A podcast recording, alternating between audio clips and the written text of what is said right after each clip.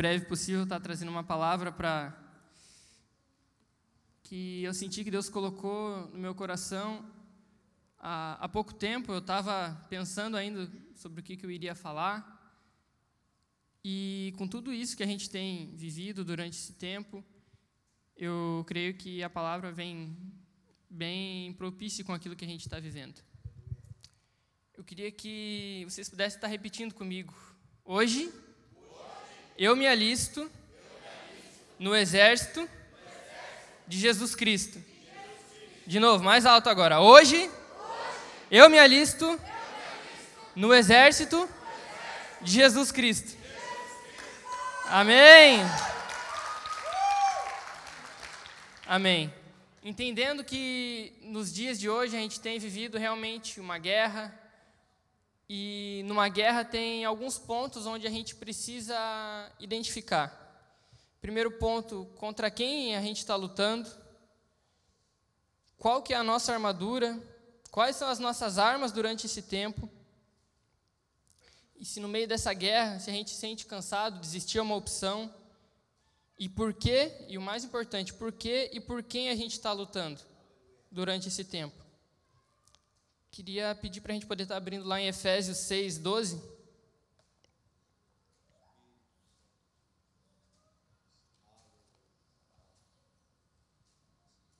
ali.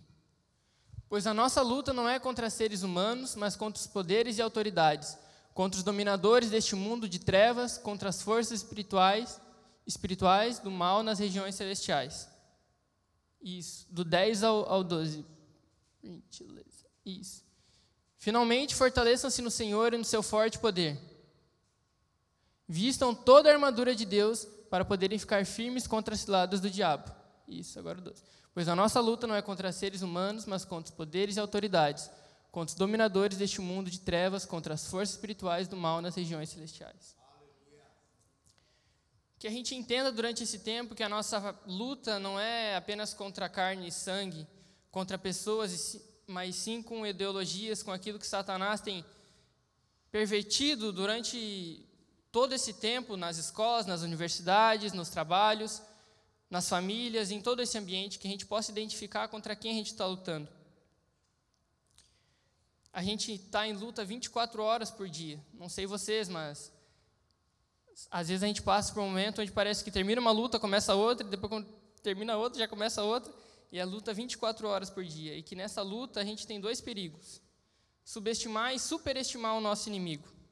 Satanás ele é astuto, mas ele não é nada criativo ele sempre usa das mesmas estratégias para fazer a gente cair na tentação. A gente não precisa temer o diabo, nem os ataques dele, mas sim temer a Deus. O problema não é a presença do diabo, mas a ausência de Deus. Satanás.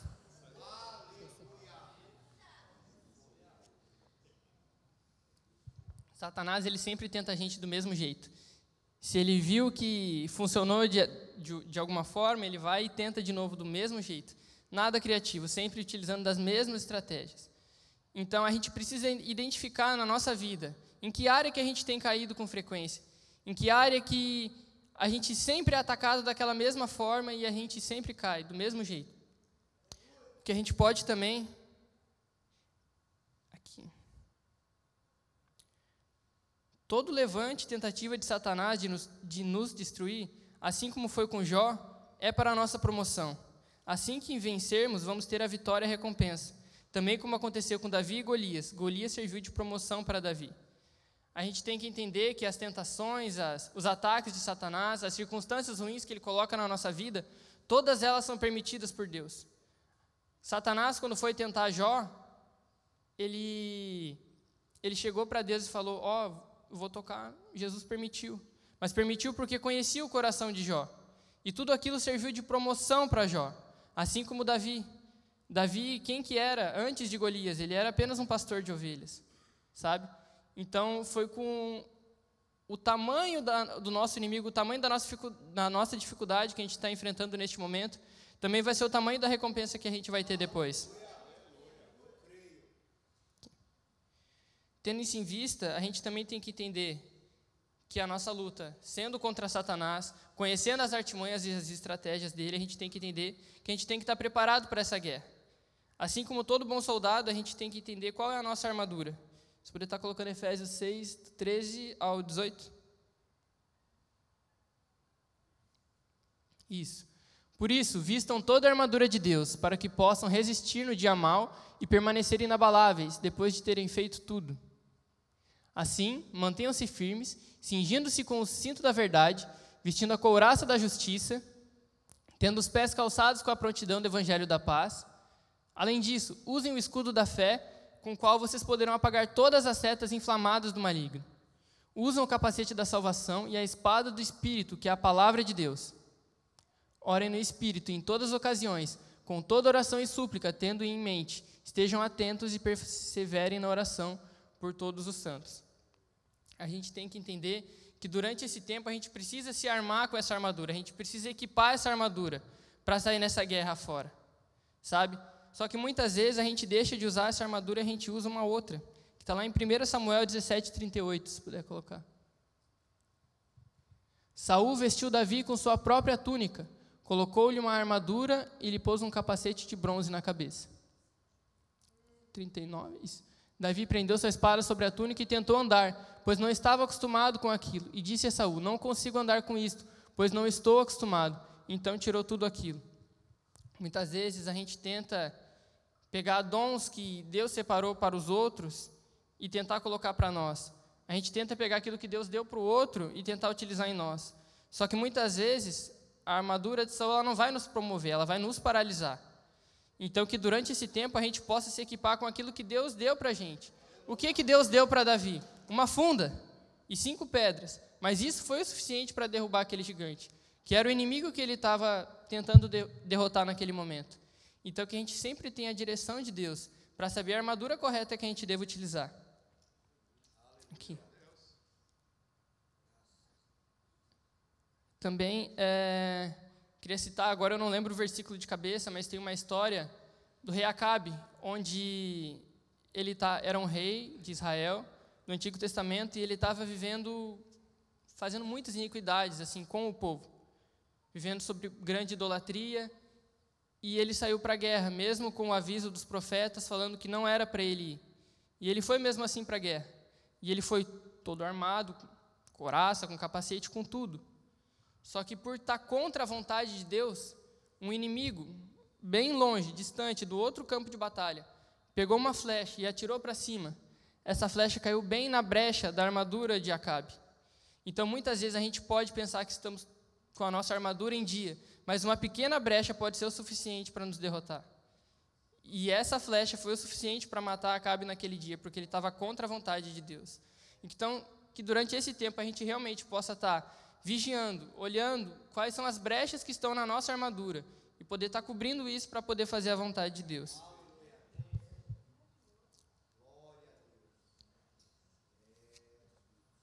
Queria pedir para colocar em 2 Coríntios 10, do 3 ao 4.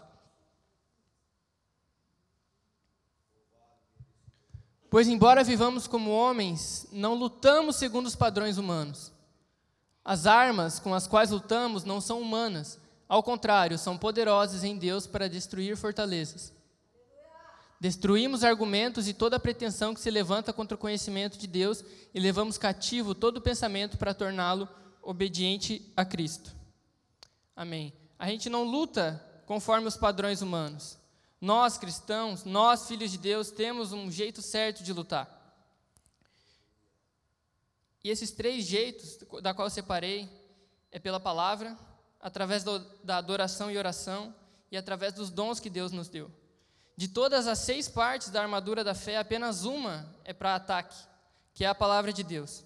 A gente tem que confessar ela em alta voz, assim como Jesus fez no deserto. De, todas a, de toda a armadura separada, apenas a palavra de Deus é aquilo que a gente pode usar como arma durante esse tempo, sabe? Como que Satanás, como que Jesus pôde se defender de Satanás? Durante aquele tempo. Foi através da palavra de Deus. Então, que a gente também possa estar fazendo isso do mesmo jeito. Aqui. Através da adoração também. No Antigo Testamento, os adoradores, eles iam na frente da batalha e a adoração movia a vontade de Deus a favor deles. entendendo que realmente não é na força do nosso braço, mas é na força do nosso Deus. Sabe, muitas vezes a gente pensa que, que lutando não, e, e trabalhando 24 horas por dia, assim a gente vai conseguir. Mas muitas vezes 10 minutos ajoelhando, sabe, do lado da cama, orando, sabe, Deus vai mover. Deus vai mover aquilo que a gente tem pedido para Ele. Sabe, a gente tem que entender que a nossa adoração, ela tem mais poder que uma bala de canhão. É muito forte. A gente tem poder para mover a vontade de Deus. Aqui. 1 Samuel 21, do 8 ao 9.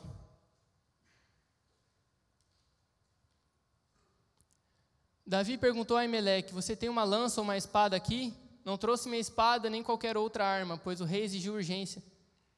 O sacerdote respondeu: A espada de Golias, o filisteu que você matou no vale de Elá, está enrolada num pano atrás do colete sacerdotal. Se quiser, pegue-a, não há nenhuma outra espada. Davi disse: Não há outra melhor. Dê-me dê essa espada. Sabe? Essa história acontece quando Saul está indo atrás de Davi, perseguindo ele. Davi chega à casa de Aimeleque e pede por socorro, pede por uma arma. E lá na casa do profeta está guardada a espada de Golias. Quem foi Golias? Foi aquele grande inimigo que Davi teve que derrotar, sabe? E aquilo que Satanás preparou para ele matar será o seu maior troféu, sabe? Que a gente possa identificar isso na nossa vida. Assim como a espada de Golias se tornou o maior troféu de Davi. Eu vejo que ele utilizando essa espada, aquela espada que trouxe tanto medo, aquela espada que trouxe tanto sabe, tanta indignação para o povo de Israel durante aquele tempo, seria hoje o maior trunfo de Davi. Seria aquilo que ele ia trazer a vitória para o povo, ele ia utilizar essa arma. Então eu vejo Deus dizendo que velhas espadas nos trarão grandes vitórias. Então, aquilo que Deus colocou no nosso coração no passado, isso trazendo como se fossem os dons na nossa vida. Eu creio que Deus derramou dons, derramou ministério, chamado na vida de cada um que está aqui. E que muitas vezes a gente deixou sabe, está lá jogado num canto. Mas em tempos de guerra, a gente precisa pegar aquilo que está no passado e trazer para trás. Aquilo que a gente deixou lá atrás e trazer. Mas não para vergonha, não para nos envergonhar, mas sim para nos ajudar a vencer. Entendendo que a gente está armado com a nossa armadura, entender que no meio da guerra a gente sente vontade de desistir. Queria pedir para colocar em Êxodo 17, 12. Aqui. Quando as mãos de Moisés já estavam cansadas, eles pegaram uma pedra e a colocaram debaixo dele, para que nela se assentasse. Arão e Ur mantiveram erguidas as mãos de Moisés, um de cada lado, de modo que as mãos permaneceram firmes até o pôr do sol.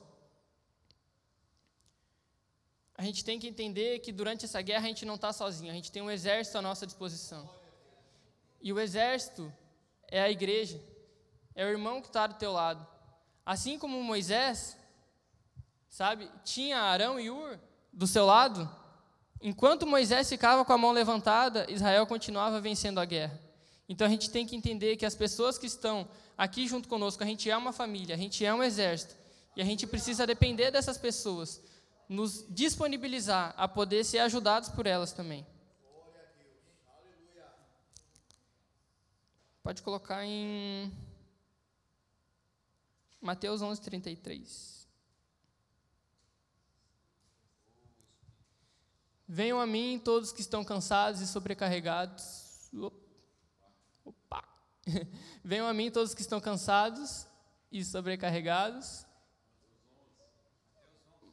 Mateus 11. Isso, vem, vim de mim todos aqui. 11 e 28, isso, anotei errado aqui. Mas enfim, é aquela palavra que quase toda a igreja já conhece, mas que nunca deixa de fazer efeito na nossa vida. De entender que, isso, venham a mim todos que estão cansados e sobrecarregados, e eu darei descanso a vocês. Nesse tempo de guerra, a gente tem que entender que a gente tem pessoas ao nosso lado, mas mais do que isso também a gente tem Deus a nosso favor. Deus está lutando essas guerras pela gente. E que durante esse tempo a gente precisa aprender a depender dele, na qual ele vai nos dar descanso, um lugar seguro.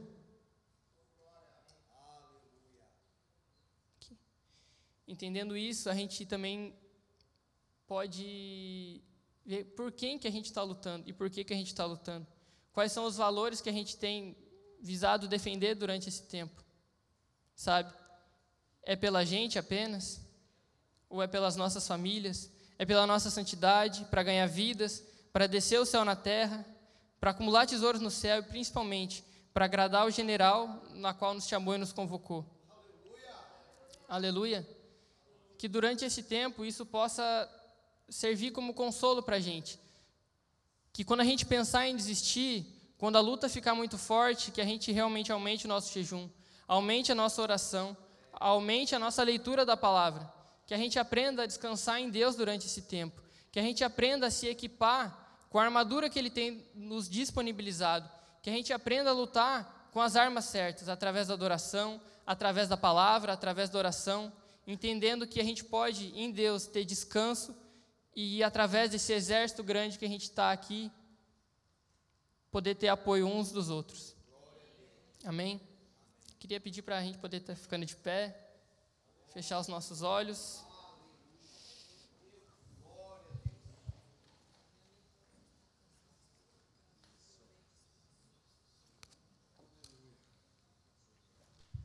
Amém. Espírito Santo de Deus. Clamamos a tua presença, Deus, neste lugar. Muitos de nós, Pai, chegamos aqui cansados, Pai, sobrecarregados, Deus, confusos, Pai, sem saber o que está acontecendo aí fora, sem saber como devemos nos posicionar, Deus. Mas que hoje, Paizinho, a partir deste momento, a gente possa